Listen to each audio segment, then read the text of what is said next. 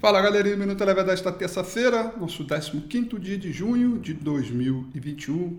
Vai destacando o ritmo de cautela pelo mercado no mundo inteiro, afinal de contas, amanhã é um dia super importante para o mercado no mundo inteiro, que vai ter reflexo em todas as classes de ativo. Amanhã é dia da reunião do Comitê de Política Monetária do Banco Central Americano, o chamado FONC, e lá vai decidir o ritmo de política monetária, que a princípio, os juros vão manter onde estão. Porém, na coletiva do Jerome Powell, pode ser que aí o mercado venha buscar pistas né, sobre o processo de condução de política monetária, ou seja, a partir da aceleração recente de inflação lá fora, será que o Banco Central vai reduzir o seu programa de estímulo?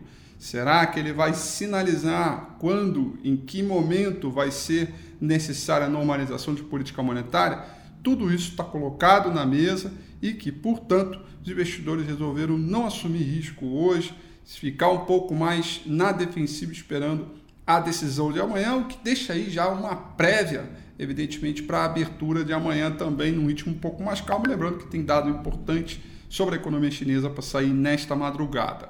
O S&P 500 fechou em queda de 0,20%, o índice mercado emergente em ritmo de correção caiu 0,70%. Já o petróleo, terreno positivo, alta de 1,80%. Por aqui, dólar em queda, acompanhando na grande maioria das moedas, num pregão um pouco mais tranquilo também, sem grandes é, surpresas. E o índice Bovespa vai trabalhando uh, também próximo da estabilidade, com leve queda de 0,09%.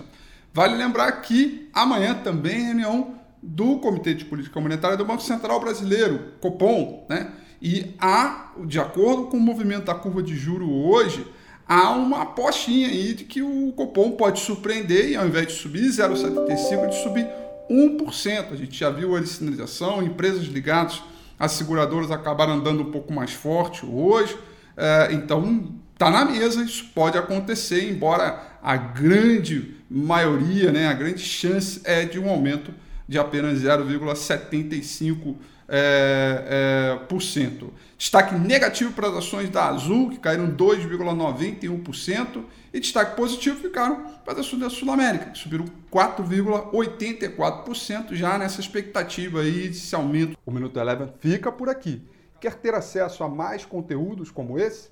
Inscreva-se em nosso site www.elevenfinancial.com e também siga a gente nas redes sociais. Eu sou Rafael Figueiredo e eu te espero no próximo Minuto Eleva.